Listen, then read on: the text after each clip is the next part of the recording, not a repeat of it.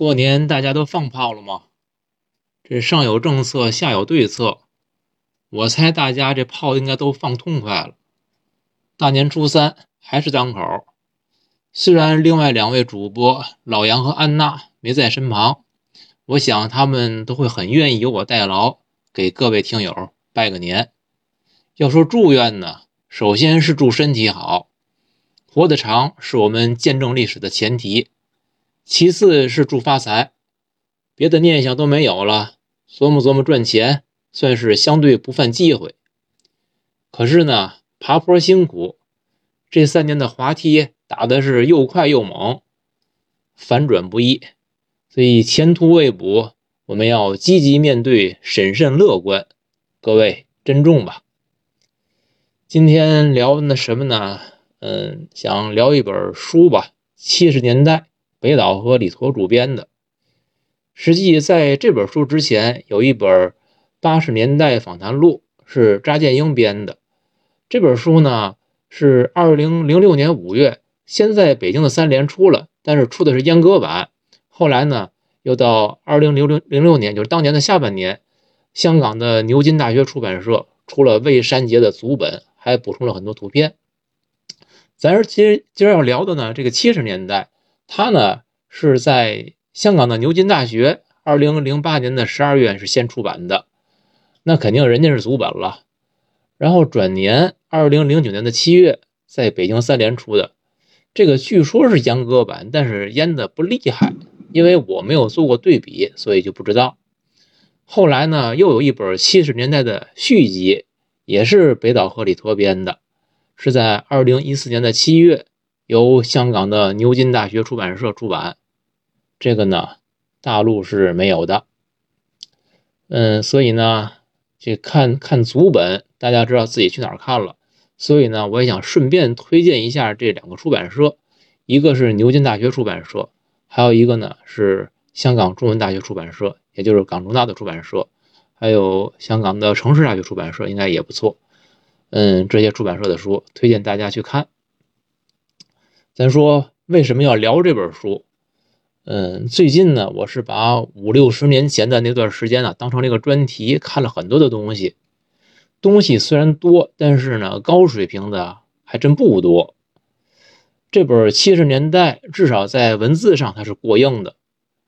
嗯，其次呢，我看中这本书是他在这个历史写作中的个人叙述。这也是北岛在一次访谈中，他提到过他所看重的官方修的历史，也就是正史，特点是整齐划一，它方便记忆，呃，也方便考试，还方便管理。但可以说，除此之外，处处都不方便。因为呢，这种整齐划一的历史，它无法提供现实中的很多问题的答案。即使有答案，往往也是罔顾左右而言他。转移话题，要么就是讳莫如深。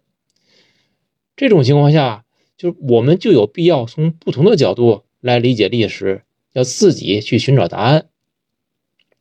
前几天呢，跟孩子一起听了一个小故事，说的是大作家马克吐温在一家酒店办理入住，有一只蚊子总是围着他飞呀飞，这服务员很尴尬。马克吐温呢就幽默的说了：“这只蚊子啊很聪明。”提前看好客人住哪个房间，晚上可以饱餐一顿。这大家听了马克吐温的话，哎，一阵笑，就把这尴尬化解了。当天晚上呢，马克吐温并未受到蚊子的侵扰，美美的睡了一觉。原来怎么回事呢？是马克吐温入住以后啊，酒店酒店的这个全体服务员就集体打蚊子，就这么个事儿。这事儿呢，你要当个笑话听，一笑了之也就得了。可是呢，这故事讲到最后，故事的讲述的寓意是在呢，说马克吐温没有受到，就是马克吐温是因为没有抱怨酒店，或者是他没有责备服务员，而是宽厚的、幽默的处理了这个问题，他呢赢得了酒店的尊敬，然后呢，于是呢，酒店的领导动员全体的服务员就为他打蚊子，所以他晚上没挨咬。这事儿呢，我这不跟孩子一块儿听的吗？听完了，我就问孩子，我说：“你怎么看？”他呢就反问了我一句：“他说这人要不是马克吐温会怎么样？”其实我就知道他懂了。这个事儿呢，就是一个很典型的因果错置的例子。马克吐温本身他那个做法是很好的，值得我们称赞，也值得学习。他做这事儿是对的。然后这个酒店的这个结果呢，他们打蚊子为客人提供优质的服务，还让马克吐温也睡了好觉。这个也结果也是又好又对。两个对的事儿，好的事儿，可是把它们连在一起，这个逻辑是错误的。这就是我说的因果错置。而恰恰这个情况呢？就是这种因果错置的逻辑，就是我们社会很多逻辑的运行状态，也是我在上期提到过的这个叫混蛋逻辑。嗯，咱再多说一句，这件事是发生在马克吐温身上，酒店给他打蚊子，他能睡好觉的可能性其实只有百分之五十，还有可能性人家不鸟你。但是如果你把它换成了普京或者谁谁谁，这事一定能确保百分之百的可能性。嗯，咱就就着这个因果错置的话接着说，在《水浒传》里边，这个武松打虎的故事尽人皆知，大英雄做了一件为民除害的大好事儿。但事实上啊，武松打虎他就是个误会，武松也怕老虎。他打虎不过是因为贪杯、吹牛、好面子、逞英雄，最后呢不得不为了保命以死相搏，是侥幸得手。那不管怎样，打死老虎就是英雄，景阳冈好汉一战成名。管你的初心是为了保命，还是为了为民除害呢？最后的结果是喜大普奔，那就行了。可是我们会发现。这个武松，他的他的这个因为和所以，就是他打虎和他为什么要打虎之间，并没有什么这个直接的关系，只是这个情景造成的，是结果是出了这么个事儿。可是你反过来想，如果武松是被老虎吃了，那结局就会有另外一种解释。虽然事情的起因还是那个起因，还是他这个哎喝酒喝多了逞英雄，哎非要上山，事儿还是那么个事儿。可是由于最后结果的不同，就可以在不同的叙事体系下用不同的逻辑演绎出不同的版本。这其中必定有真有伪，当然了，也有可能全都是伪的，但是一定不可能都是真的。那在景阳冈之外，生活中还有更多更大的老虎，那被清理出虎群，甚至灭口。那未必是因为他们勾引了旁边虎洞里边漂亮的虎妹子，也未必是他还包养了几只风华正茂的小母虎，对吧？那更未必是他因为他私藏了虎小弟偷偷送他的几块肉，对吧？至于他是否堪当百兽之王、保护动物王国的这个大任，那就更不重要了。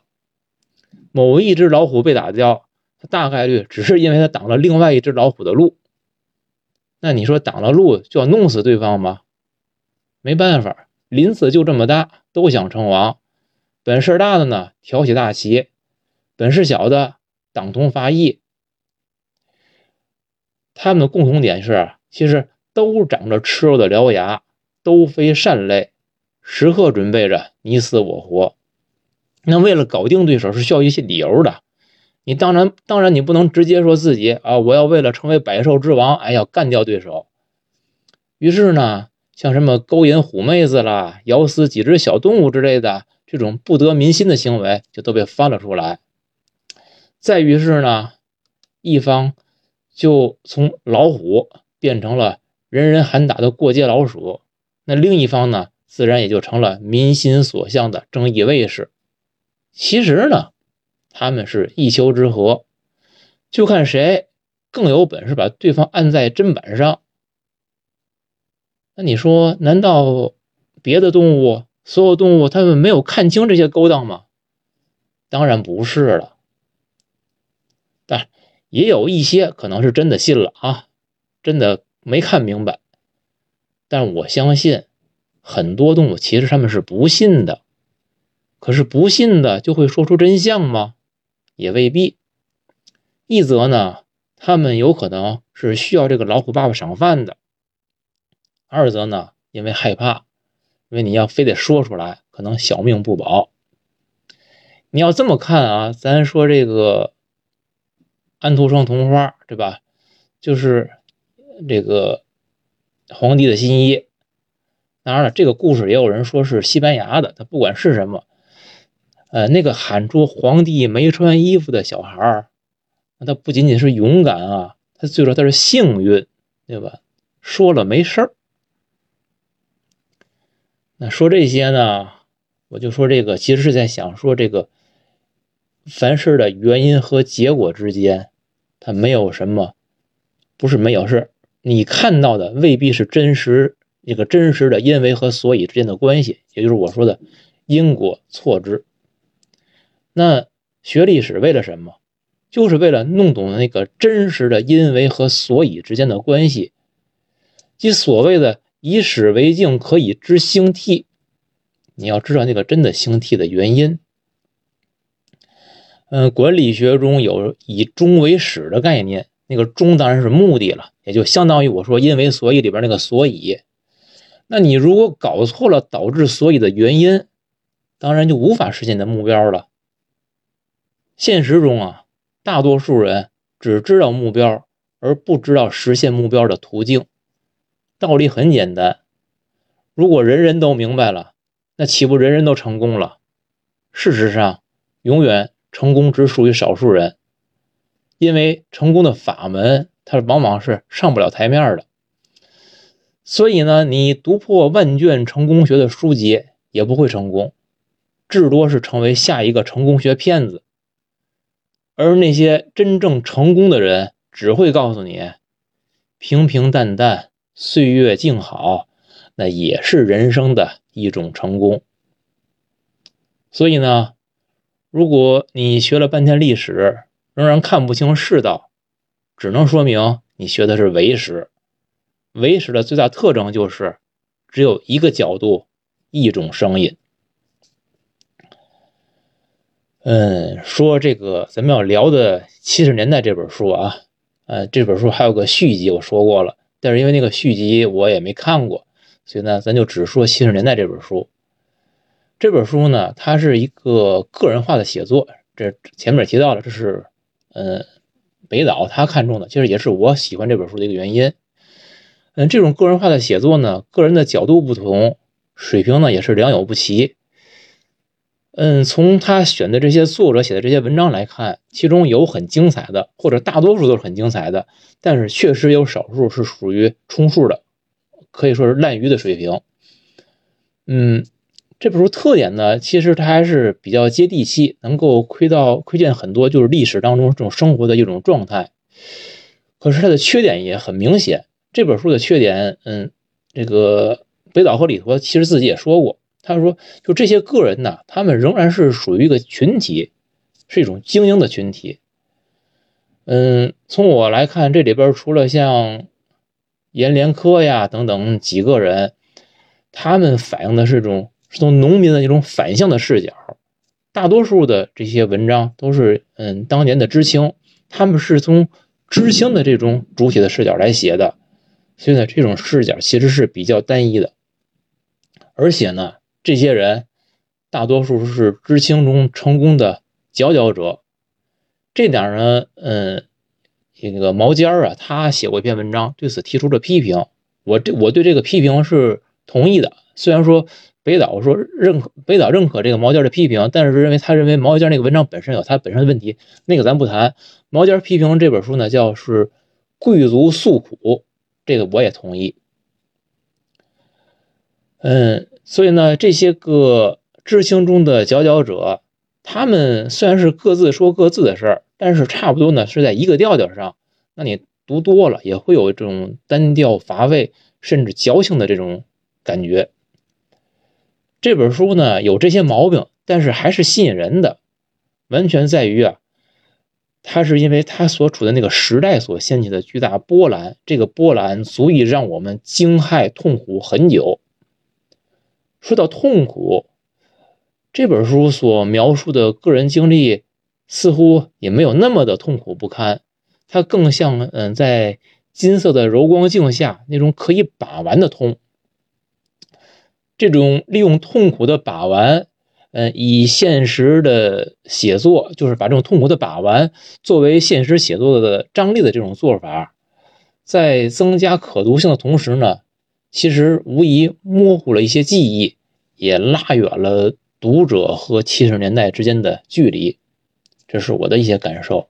那你反观很多普通人也在写过去那个年代的事儿，写关于小将们的沉浮啊。写关于知青的岁月，那里面呢，虽然有很多嗯主观过滤后的情怀，也有很多粗鄙不堪的生活细节，还有呢，嗯故意的为了藏丑露美的那些刻意的修饰。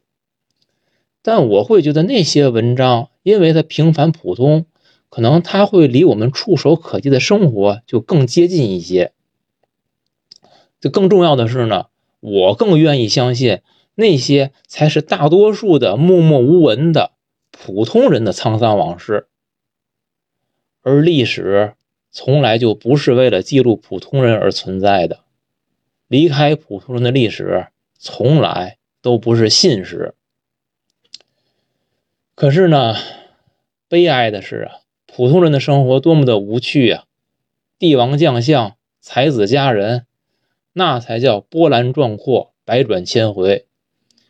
于是，大多人的大多数人的状态就是呢，是沉浸在乌闹之中，仰望星空。多么美好的一个这个图景啊！那不正是他们所希望我们成为的样子吗？咱还说回，嗯，北托跟李导编的这本《七十年代》，虽然在选人还有取材上有很大的缺憾。包括他们在这个七十年代的续集里边，嗯，也坦诚了这一点，而且在续集里边，这个问题继续存在，有所改善也继续存在，这是他们自己在序言里边说的。但是，我们就单看这本书的文字本身，还是很好看。我呢，选其中的几篇谈谈，就是我会引一些文字，同时谈谈我的感受。嗯，基本是按照顺序来的啊。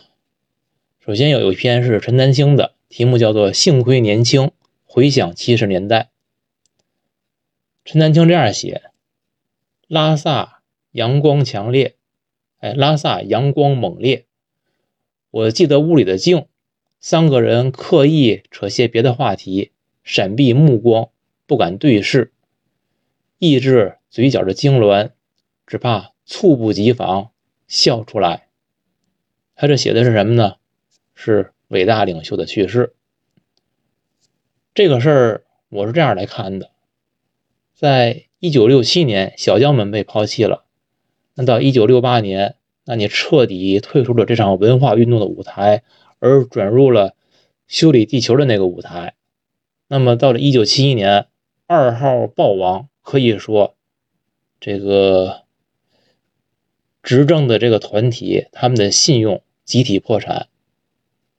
那么，这种对于一号的信誉的这种损失或者损伤，那是不可逆的。等到了一九七六年他去世的时候，大家那就是相视一笑。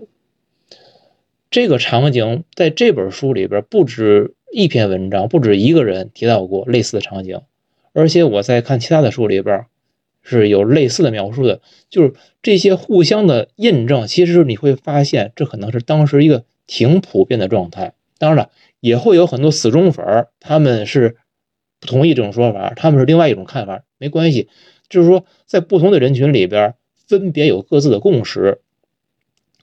嗯，在那些书里边呢，你会发现，越是有知识、有文化的人，他们就会和这个陈丹青所描述的这个感受就就会越相似。大家呢，就是并不悲哀。但是内心也不平静，不平静是因为他们知道，一个时代结束了，一切重新开始。他们的心呢是悸动的，那个悸动里面充满希望。然后再说一篇高墨波写的《启程》，一个农村孩子关于七十年代的记忆。他在这篇文章里边写，就拿样板戏来说吧，巴金在《随想录》里边曾说，他一听到样板戏就心惊肉跳，成为一种典型的记忆创伤。可是我的记忆恰恰相反，它是我在农村最好的记忆之一。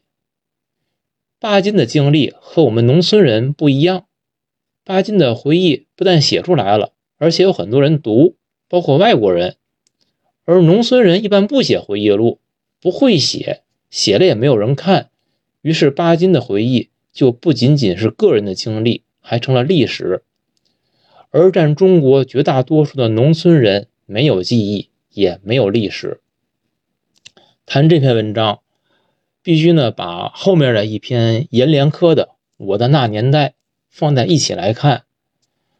阎连科的文章里边是这样写的：那一年。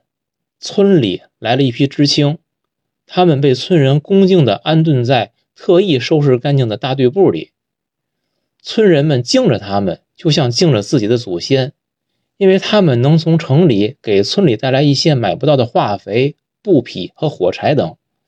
极度的革命与计划经济所导致的物质贫困，连种地的农民上街买个烧饼也需要一两粮票。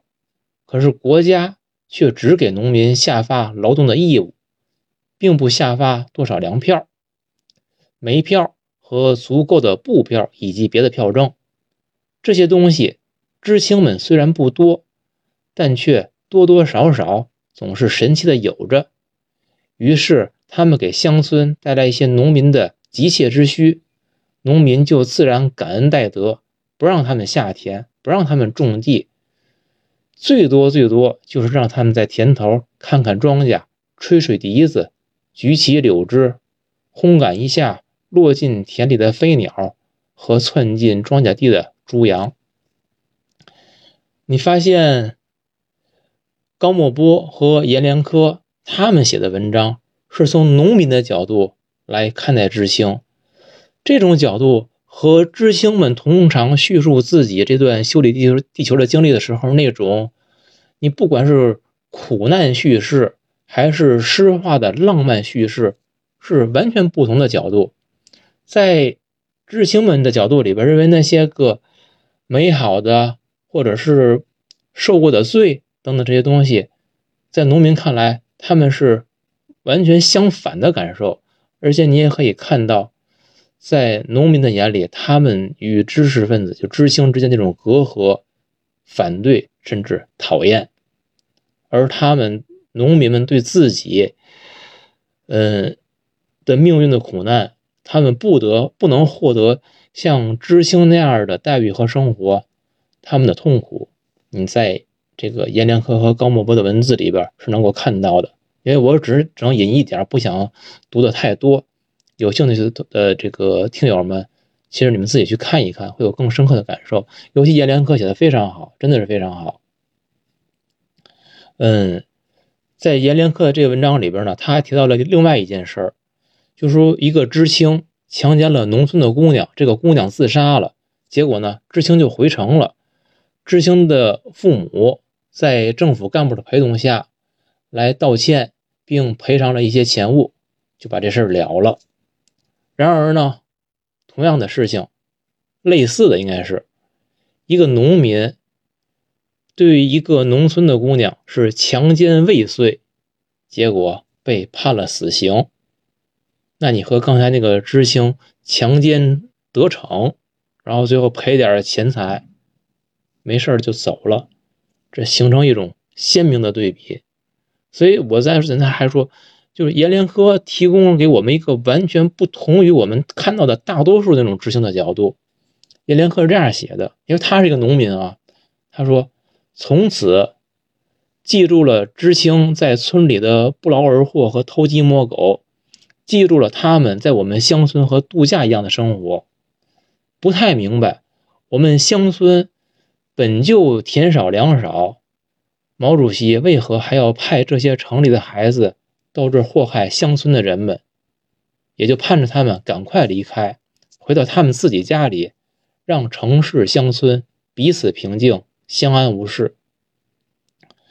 那阎连科他最初突出的感受，他说是城乡的不平等差距，因为知青的出现，证明了远远大于原有人们以为的存在，远远不止一般的乡村对都市的向往与羡慕。还有他们来自娘胎里的对农民和乡村的一种鄙视。原来课本上说的四个现代化的建设期间的农村现代化，其实只是美梦之想，如同一种天方夜谭。知青们走了，他们让我隐约的明白，与其在土地上等待一种命运，远不如努力的逃离土地，去试着改变一下什么。阎连科表达的几个观点：第一，他盼着知青走，不喜欢知青；第二，自己希望逃离土地，其实他是希望自己可以做和知青一样的人。嗯，当所有的知青觉得自己是受害者的时候，他们恐怕从来没有想过，在农民眼里，他们仍然是高高在上的。就哪怕已经跟这些落魄的知青比，农民仍然才是真正的。社会最底层，这是阎连科的文章。我们再一看一个阿坚的，题目叫《我在四五事件前后》。嗯，一九七六年的那个四五，在天安门广场上那场运动，阿坚是其中的参与者，他自己这样写。他就觉得那件事儿挺好玩，像是体会了一次高潮。当初绞尽这个四五运动，除了基本的政治观点之外，主要也是觉得广场的热闹与他的热血协调，广场上的故事就像自己演电影似的。这是他描写的，他在参加参与这场运动。可是我们要实时要知道，这个阿坚后来是。他被作为这场运动的一个领袖啊，一个一个关键人物来描写的，而从他自己的角度，他其实并没有觉得自己当时在做什么，可能只是像游戏一样就参与到一场运动当中去。结果这事儿完了之后呢，一九七六年的七月，这个事件当时就被审查，他就被隔离审查，先是被定为了反革命分子，监督劳动改造。他父亲包括他们全家就跟他断绝了关系。断绝关系，他自己的户口呢就被转到厂里边，成为了集体户。虽然这是在一九七六年，但是一旦事件发生，有什么运动了以后，你发现他的处理的方法和之前的十年、二十年其实是一脉相承的。哪怕明天好像天就要亮，但是在天亮之前，一切都是如常的。然后阿坚是幸运的，他七月份被定为反革命分子，一九七六年的十月。只过了三个月，那四人帮垮台了，厂里呢就在食堂里边为他开了平反大会，那补发工资。在他看来，最重要的是什么呢？当众销毁了他审查时写的认罪材料。这个他说是有一尺厚的东西啊，写了一尺厚的检查材料。这些个让他脸红的东西呢，他说是软骨头的证据烧了才好。他松了一口气。仿佛叛变的证据全被销毁了，这样呢，他就从反革命分子摇身一变成了四五英雄。他自己是这样写的：“我在四五的表现是正义感、虚荣心、谢春火各占三分之一，而英雄我担待不起。尤其是事后在公安面前，我的表现虽不能说是叛徒，但肯定不光彩。”我给自己的定性是大暧昧、小屈服、灰溜溜、平淡淡。阿坚的这个事儿，也让我们体会了一下，在一个大的历史事件当中，可能个人和历史对你的定位和描述完全不同的角度。再看一个有意思的，范谦的一篇文章，叫《黑化风波》。这是什么事儿呢？是范谦呢，他是画画的，嗯，是在那个年代了。有一天，他他这样写，我按原文念：我们画画时来了个文质彬彬的中年人，不声不响的在背后看了半天，画到一半，中年人突然一本正经的指责我们：“你们怎么能这么画？这是封资修的玩意儿。”这个便衣警察室的中年人，竟然是上海戏剧学院美术系的系主任，是五十年代的苏联留学生。这是说当时那个人指责他，而且因为这件事儿，嗯，这个范谦他们后来是被批判的。等到二零零六年呢，范谦是出国了，他回国，在一个画展上。嗯，在开幕酒会，他又遇到了那位系主任。系主任大概七十多岁，精神不错。呃，范谦呢就到这个系主任面前做了自我介绍啊，系主任还跟他热情洋溢的握手。范谦就说呢，他们三十多年前就已经见过面，只不过那次见面并不愉快。这个时候呢，系主任眼神一闪，闪，漠然的说：“他老了，很多往事。”都记不清了。这个当年黑了范谦的美术系主任和范谦再见面，那么他这么说，不管他真的记得还是不记得，我只有一个问题：往事一笔勾销了，相逢一笑，那就可以泯恩仇了。下一篇我想跟大家分享的是这个邓刚的文章。我曾经是山狼海贼。这个山狼海贼是什么意思呢？是说呀，在这个经济非常困难的七十年代，这个邓刚他是在大连，他们那会儿呢，为了就是吃饭解决肚子问题，当地人几乎都会去海里边捞海物。专门有一个。一种角色，人们叫海碰子。这个海碰子呢，是辽东半岛特有的行当。他们是带着潜水镜，然后拿着鱼枪，脚上穿着这个鸭这个脚蹼，嗯，憋气，然后赤身裸体的就深入到海底去捕捉各种海珍品，就什么海参啊、海螺呀，就等等这些东西。这个邓刚这篇文章也是这里边嗯，非常让我，嗯，是有一点感动吧，或者是非常喜欢的一篇文章。就是他讲他怎么做海碰子，他到最后呢，是他他好不容易谈了一个男，谈了一个女朋友，然后这个跟这女朋友呢千辛万苦，克服了很多困难，最终要结婚。结婚时候为了置办一桌酒席，他不得不在结婚的前夜再次潜入海底，干他海碰子那个行当。就为什么在结婚前夜呢？因为没有冰箱，提前捞出来了可能就坏了。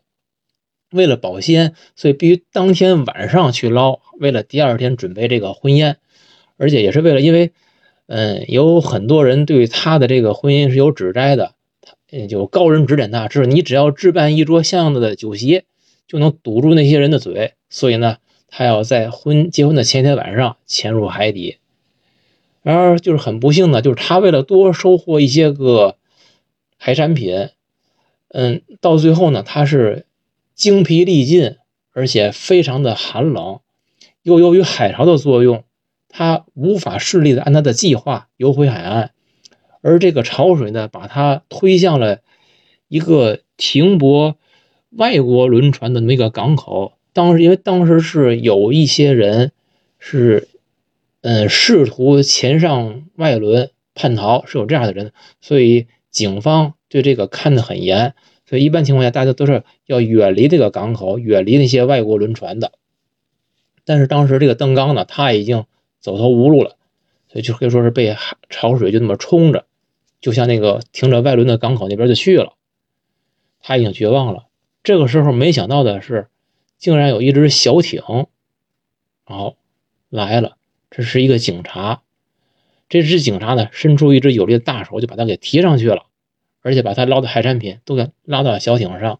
那个时候，邓刚是觉得自己完了，别说结婚了，人都完了。但是他没想到的是，这个小艇竟然把他给送到了岸上，然后这个警察让他下船，跟他挥了挥挥了挥手，然后这个邓刚都没敢拿他自己捞那些海产品，这个警察却把他捞的所有的海产品从船上给他扔到了岸上，然后一句话都没说，扭头开着船走了。当时我读到这的时候，真的是感觉，嗯，不是不不仅是感动，然后你甚至难以想象，在那个年代，作为可以说是两个对立的双方，竟然还有如此温情的画面。我不敢相信，你说这是人性在闪光，还是说，就是人的那个形象，人的那种感情，那个那那一刻。充满了所有。其实我我感觉我不能相信，如果不是说这是一个当事人他写的一个真实的经历，我一定会觉得这是瞎编。但是好像这个又是真的存在，所以会让我就是说，你分不清那个年代的人们之间到底是那种冰冷，还是说有感情，还是说互相掺杂着，还是说某种感情只会在某种特定的情况下它才能迸发出来。这是难以回答的问题。那我觉得，所有导致这些的原因，大概都只是说，是因为人都已经被异化了，每个人不能正常的表达自己的感情，不能正常的去行为。就这篇文章啊，前面还有一篇，我刚才给漏过了，但是也是我在这本书里边可以说是最喜欢的前三五篇文章之一，是张郎朗写的。宁静的地平线，这个张郎朗是谁呢？有有必要做一个简要的介绍。他是张张丁的儿子。张丁又是谁呢？张丁就是设计了这个政协的这会徽的这个著名的美术家，而且他也是一个著名的漫画家。最早那个中国漫画金猴奖给了十个漫画家，张丁就是其中之一。只不过他后来画漫画画的很少了。嗯，包括咱们。中华人民共和国的国徽，嗯，通常的说法是说这个梁思成啊，还有林徽因呢，他们设计的。其实当时是有两组人在设计，那个梁林他们是一组，另外以张丁为代表的另外还有一拨人。最后所采用那个方案其实是张丁他们提出来的方案，那个梁思成他们最开始是不同意把这个，就是这个。天安门这个建筑物放在这个国徽的正中这种形式，他们是不同意的。然后他们说这样不好，可是老大拍板了，觉得这种方案好，所以最后实际是张丁提供的方案，而梁思成他们呢，利用他们的这种严谨的画图的能力，在图案上完成了，可以说是两组人的合力。不过张丁晚年他自己对这件事其实。倒是一直不怎么去说的，他是说这事无所谓。这是简要的介绍一个张郎朗的背景，因为他的这个背景对他后来的这个境遇是我认为是有很重要的影响的。张郎朗呢，他是一九六八年因为组织了一个地下文学沙龙，叫太阳纵队，他因言因言获罪，就以这个现行反革命的罪名就被投入监狱了。开始是关在北京，后来是因为嗯备战的第一号令。原来呢叫林副统帅一号战斗一号战斗令，然后后来呢就中央的文件称为林副主席指示第一号令，就简称第一号令。民间呢又叫一号命令或者一号通令。因为这个命令，他就从北京被转到了饶阳县的监狱。那么他书里边写了一段呢，是在一九七零年的二月九号，饶阳县的监狱，嗯，他们。刚喝完早上的粥，这个所长就提着镜面盒子炮上了房，解放军也在房上架起了机枪。可是这时候，这时候的这里的犯人非但不会紧张，因为对他们来说这早就是家常便饭了，他们反而兴奋起来。人们嘀嘀咕咕说：“有戏，今儿肯定有戏。哪出戏并不重要，有戏看就行。”就是当时我看到这段时候，我就就特别荒诞，知道吗？他们好像对自己的生死到或者是对前途没有那么的关注，有戏。那文章后来的描述是什么呢？是说官烦了，他们呢觉得只要有有一些变化就好。所以呢，这天的这做这件事是要把他们转运到北京市的公安局看守所，也也就是半步桥四十四号，那是个什么地儿呢？是关押死刑号的一个地儿。看到这儿，我就在想啊，我说这些人憋闷了太久了，他们就想要一些改变，甚至不问得失，哪怕他们这种改变是走向死神的。这里边呢，他不问得失的原因可能有两点：第一个是没资格问，你问了也白问，人也不告诉你；第二个，他们是对这种现状，就是他们在监狱里边这种每日行尸走肉一样的生活，一种强烈的不满。所以他们会觉得，只要改变就不会比现在更差，是因为他觉得不能更差了，所以变呗。他就希望有所改变。嗯，他们的困境应该是什么呢？现实确实现状很差，不改变很难受。但是你改变了呢，有可能是好的方向，但其实概率并不高。更大的可能性是，他们以为不能更差，但实际是会变得更差的。这个张朗朗他呢，被转到了北京的公安局看守所以后，他和玉罗克，玉罗克大家应该都知道，和玉罗克共同关在死刑号六同的同一个房间。后来，玉罗克等一批政治犯被执行了死刑，其实呢，张朗朗也被判了死刑。按他后来他得到的消息是这样的，在有关方面两次都决定要枪毙他们了，最后是周恩来写了“留下活口”，写了这四个字，才救了他们的命。嗯，这会儿我就想说一句，周恩来为什么会给他写“留下活口”四个字呢？我认为这就跟他的背景有关系了。如果他不是张丁之之子，如果他们的家里人没有给他们运动，我还真不信周恩来会特意给他们写这几个字儿。所以说，你说普通人能有此待遇吗？可能你也就等着去死吧。然后后来呢，这个张朗朗等到一九七一年，就又又被押回了饶阳县的监狱，等于就是离开了北京的死刑号。这是张朗朗的故事。嗯，前面说的那些个就是很很有一点点激烈的故事啊。最后说一个，也是这个书里边，在我看来其实是有一点点的不协调，是很不一样的。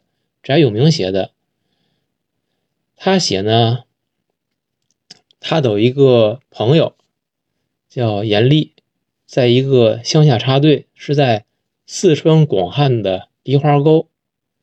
这个梨花沟呢，跟我之前看到过的在东北的北大荒呀，呃，你在在在内蒙啊，还是哪儿啊？就那那些个地方，那些插队，这是一种完全不一样的修理地球。这哪是修理地球啊？嗯，好好感觉像度假一样。那个按他这个文章里边写的，那我觉得就是一个世外桃源，可以说就是是没有水帘洞的花果山。嗯，这这种这这种这种这个下乡啊，是可以说是具有一种诗意，就是我说是带着那种金色柔光镜的那种生活，哎，很美，所以很不一样，另一种岁月吧。在这里边呢，他提到了他这个朋友严丽和她的男朋友之间的恋爱的故事，其实也是很好玩。她的这个男朋友呢叫张跃进，他因为他们他们俩呢这个纠缠了很久都没有挑明，就是比如那种都明白，但是呢就处于一种暧昧状态。后来这张跃进呢就忍不了了，他就写了一封信，表示要与严丽谈恋爱。可是呢，因为那会儿是不允许他们做这种事儿的，因为当时有规定，应该是好像知青是二十六岁以前不许结婚的，所以你不允许你们谈恋爱，而且呢。一旦有这种事儿，都是告诉你们要跟要向组织汇报所有的一切言行，要跟组织交心等等这种吧。结果呢，严厉就把张跃进的这封情书交给了公社领导。那你说他这是天真呢，是无知呢，还是傻呢？更有意思的是，张跃进这个事儿，他不但不恼、不生气，反而认为严厉很单纯，说他做这样的事儿，正是因为他单纯。那我说呢，这就是爱情的力量。你愿意原谅这个人，你觉得他好，他就怎么做都对，是不是呢？那更我觉得更神奇的是，就通常情况下，就是第一，你们俩这个私下谈恋爱不对，然后写情书，而且据说那情书应该写的还挺肉麻，这个呢被交给领导了，你这这个就是你办了大逆不道的事儿，既然交给领导了，这得公事公办吧？哎，这种情况下，两个人呢不得反目成仇嘛？结果不但不反目，还认为你好，接着接着搞对象，完事儿吧？就是我说下一步。这公社领导竟然也不处分，是因为呢？张跃进张跃进一直就是表现的很先进，偶尔犯点小错误呢，哎，就既往不咎。你觉得神奇吗？我觉得我之前读到的跟知青有关的作品，基本上这是你是至少要喝一壶的，给你来点什么审查呀，定个罪名啊，那是家常便饭的。竟然在这个。世外桃源一样的这个没有水帘洞的花果山，两个年轻人谈恋爱，然后结果开明的领导还不处分，真的，这如果不是当事人写的回忆录，我依然认为这是一个都不叫小说，叫神话。嗯，其实还有很多故事。很多很好的故事，嗯，也是限于篇幅吧，太多了讲不过来，就这些。最后想说的是，写这本书的这些个作者们，他们本身并不是七十年代生人，他们是在七十年代风华正茂，大多数呢，这些人是在五十年代的前后出生，他们既目睹。也经历了那个轰轰烈烈的荒唐岁月，他们也在时代的变迁的大潮中追风逐浪，其中的利弊得失都已经在现实中他们领教并且也检验过了。今天呢，这些人年纪都已经大了，有些淡出了，有些也边缘化了。可是我们要意识到，嗯。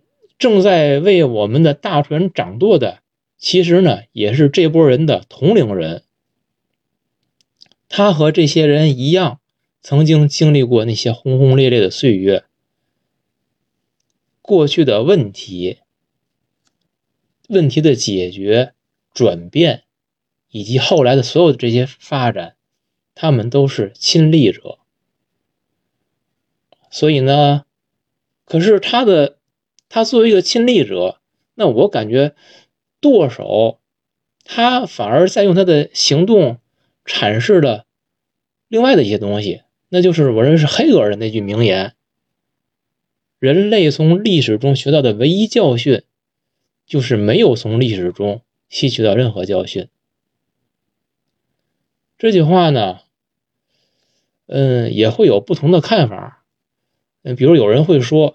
杜牧在《阿房宫赋》里边说了：“秦人不暇自哀，而后人哀之；后人哀之而不见之，亦使复后人复哀后人也。”就是问题不在于你这个没有看明白，而是在于你看明白了，你不见之，才会使后人复爱后人也，是这么一个逻辑。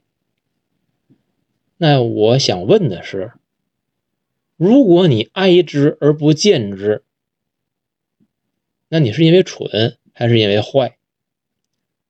如果是无意的，那可能是蠢；如果是故意的，那是不是就是坏？凡是登堂入室的，都是人杰、人精。他们如果哀之而不见之，你说他们是蠢？还是坏。